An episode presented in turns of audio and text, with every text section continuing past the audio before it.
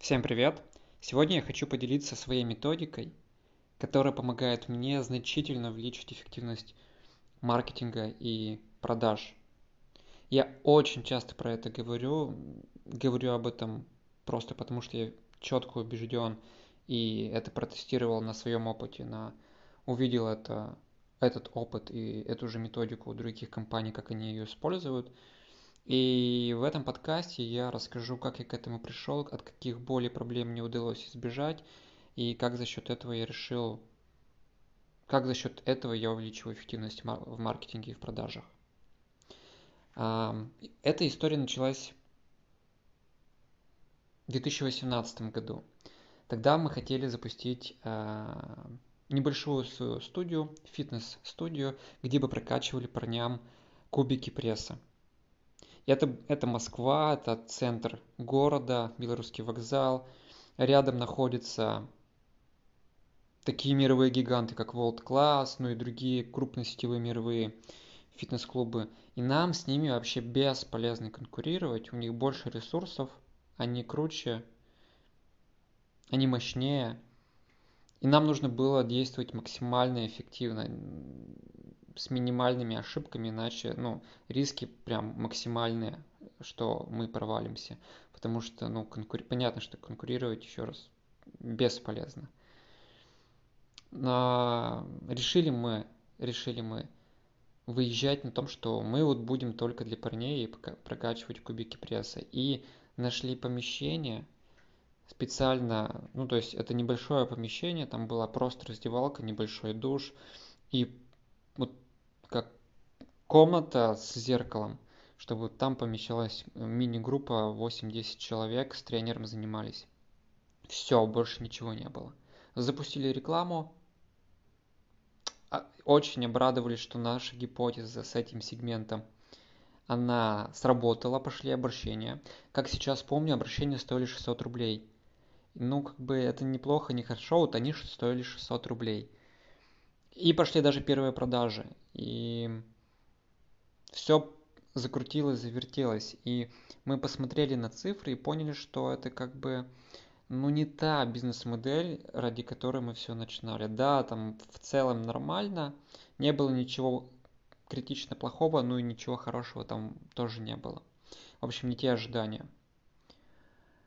И я люблю работать на всех этапах для того, чтобы понять, как бизнес устроен, где какие нюансы. И в первую очередь я очень люблю э, общаться с клиентами для того, чтобы понять, а кто они, а почему они покупают, а что у них в жизни происходит, что вот они приходят и покупают, и почему они не покупают. И для этого я работал в том числе администратором, да, э, и часто ходил на тренировки. Мы устраивали такие тусовки в парке Горького – а, в общем, общался максимально как мог. И один раз я заметил, что к нам стали ходить а, девушки, и я спрашиваю девушек, слушайте, как бы, а вы к нам зачем ходите? Что вы такого у нас увидели, что вы такого прочитали, что решили к нам обратиться? И они сказали, что Кубики пресса это прикольно, но мы увидели у вас в видосе, что вы неплохо, неплохие тренировки на ягодицы делаете. Именно поэтому мы пришли. Мы хотим прокачать ягодицы. И я тогда офигел, меня реально осенило, я понял, что, блин, вот он же, тот самый сегмент, который, скорее всего, гораздо шире и интересней по сравнению с э, парнями, которые хотят прокачать кубики пресса.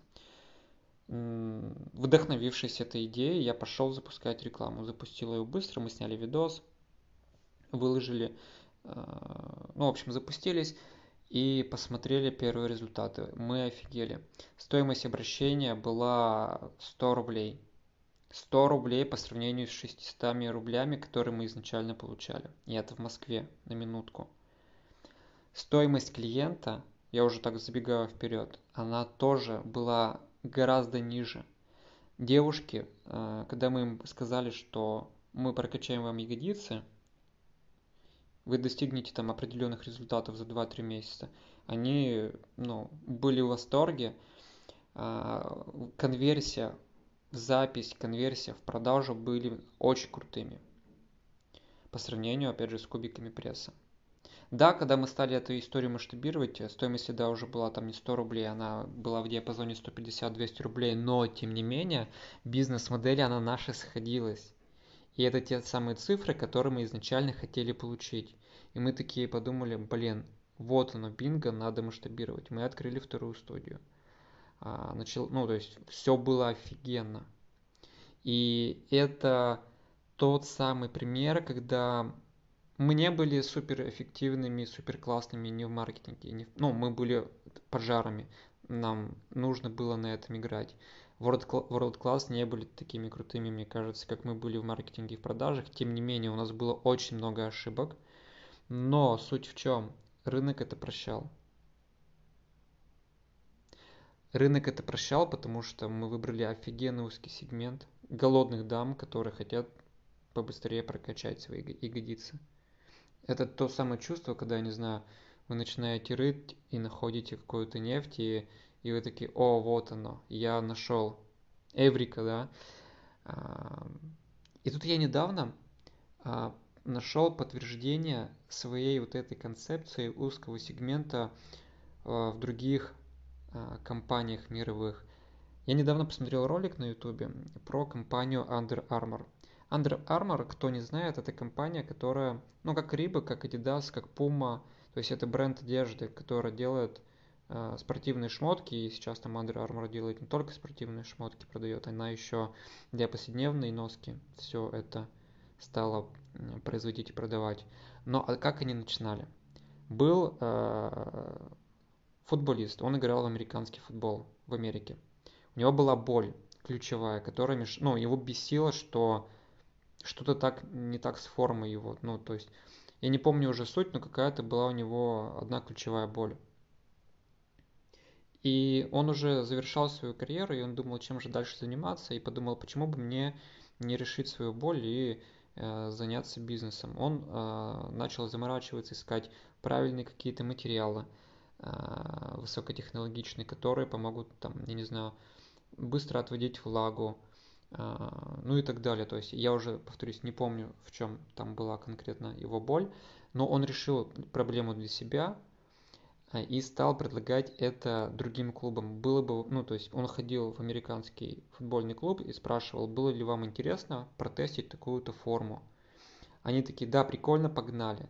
И когда они понимали, что эта форма спортивная действительно, футболки, да, он делал, действительно эффективнее и технологичнее, то они стали заказывать у него большие партии. Появились контракты с первыми клубами, со вторыми, и все. И таким образом он завоевал рынок американского футбола. Он выбрал узкий сегмент. Что такое узкий сегмент? Это когда есть у определенного круга лиц, объединяющих, ну, ну у них есть что-то общее, схожее – американский футбол, игроки профессиональные, у них есть одна ключевая проблема. И вы эту проблему решаете для них. Вот это узкий сегмент. И за счет этого он с минимальными ресурсами, с минимальными действиями а, вышел на мировой рынок и сейчас по праву конкурирует с гигантами. Сейчас, ну, кто не знает, эта компания чувствует себя прекрасно, у них э, огромная выручка, наверное, и прибыль, соответственно, тоже. Но они начинали с узкого сегмента, и сейчас они развились, масштабировались до других видов спорта. Они сейчас продают обычную одежду в том числе. Но невозможно взять и сразу стать вот таким гигантом. То есть трансформация происходит постепенно, шаг за шагом. Вы не можете, когда вы поднимаетесь по лестнице, вы не можете через 10 ступенек перепрыгнуть. И вот тут то же самое. Вы начинаете с узкого сегмента. И только потом расширяете, добавляете новое. И когда я услышал подтверждение своей концепции, своей идеи, я начал анализировать, а какие мои другие проекты, почему они выстреливали, почему у меня получалось. И в каждом проекте, где у меня был офигенный результат, была вот та сам, был вот тот самый узкий сегмент.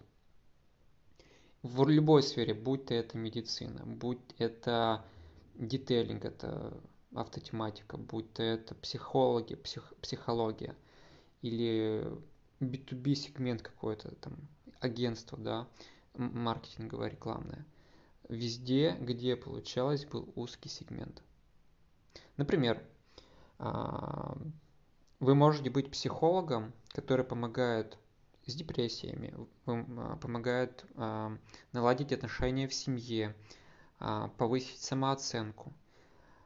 Либо вы можете помогать девушкам после родовой, ну то есть у кого депрессия после родов. То есть узкий сегмент от это, то есть кому пойдет девушка, у кого депрессия после родов – а, к специалисту, который себя позиционирует как психолог, помогу всем со всеми болями и проблемами, либо который узкоспециализирован. Или, например, вот вы дерматолог.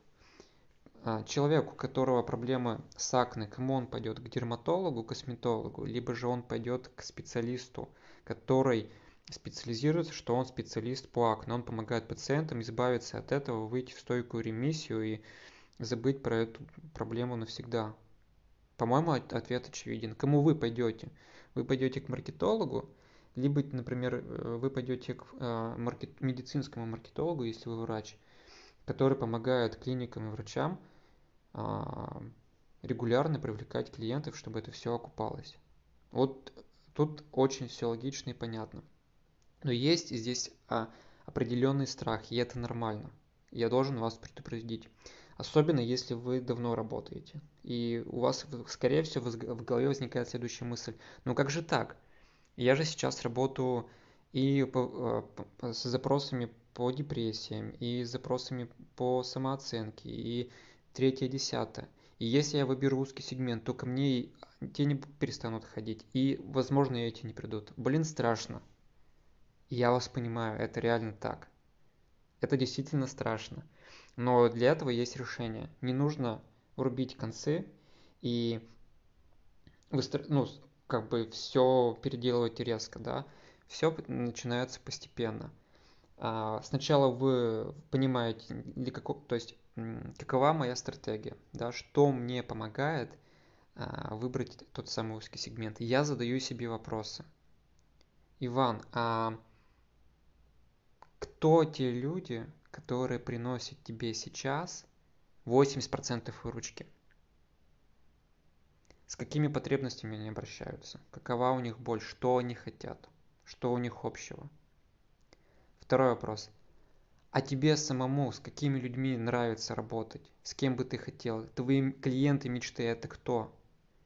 Потому что у всех есть клиенты, с кем работать кайфово, и с кем работать не кайфово. У меня такое в принципе, что я работаю с теми, с кем кайфово. И вот кто это? И третий вопрос. А кому я могу помочь? Где есть у меня методики, фишки, а, опыт, а, где вероятность того, что я им помогу, максимально высокая? и я могу отстроиться от конкурентов. У меня есть, возможно, личный какой-то опыт, и он прям вау. Вот каким клиентам я так могу помочь? Какими методиками я такими обладаю? Вот эти три вопроса помогают мне выбрать узкий сегмент. И что я делаю дальше? Я могу быть широкопрофильным специалистом, вести, например, если вы ведете свой, вы привлекаете клиентов через Инстаграм, вести Инстаграм привычно, как вы вели. Э, но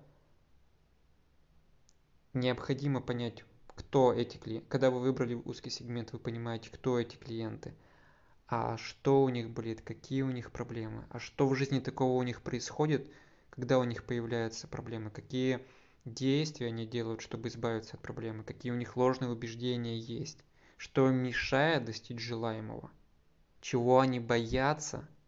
И когда вы понимаете, отвечаете на эти вопросы, у вас появляется понимание – ага, чтобы привлечь их, мне, мне нужно написать вот это в рекламе, мне нужно сделать такой-то офер, чтобы когда они рекламу увидели, пришли на следующий шаг. Например, это прием, первый прием какой-то. А, на первом приеме мне необходимо презентовать а, программу лечения таким образом, чтобы они ну, ее купили.